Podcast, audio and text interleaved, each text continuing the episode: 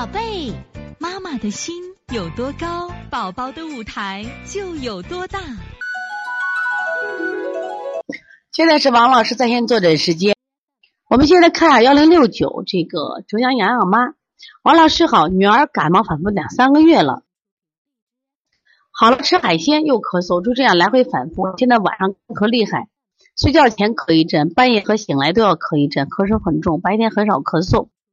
汗多怕热，手脚干热，黄鼻涕，用清热手法不见效，怀疑支原体感染，吃头孢没效果，吃阿奇霉素四天效果也不明显，麻烦老师给配穴。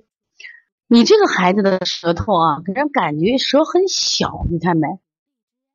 舌很小，但是很厚，所以说你舌小啥啥意思？能量小吗？说孩子身上能量小，这种孩子长期以来就会出现气血不足的现象。但你的孩子舌又很厚，不像人家是平展的舌，中间还明显的有凹痕，应该体内有气滞的象。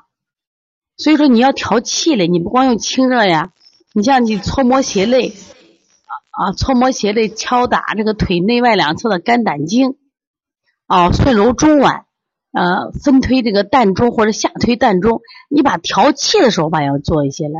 你气不顺，他一定咳。你记住一句话啊。小孩不管发烧、咳嗽，这都是症状。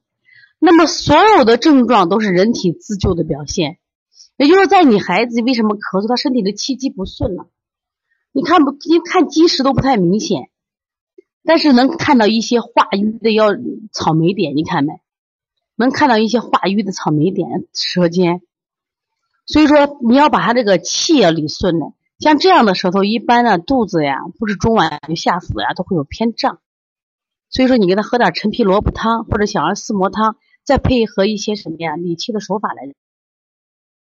所以从现在开始学习小儿推拿，从现在开始学习正确的育儿理念，一点都不晚。也希望我们今天听课的妈妈能把我们所有的知识，通过自己的学习，通过自己的分享，让更多的妈妈了解，走进邦尼康小儿推拿。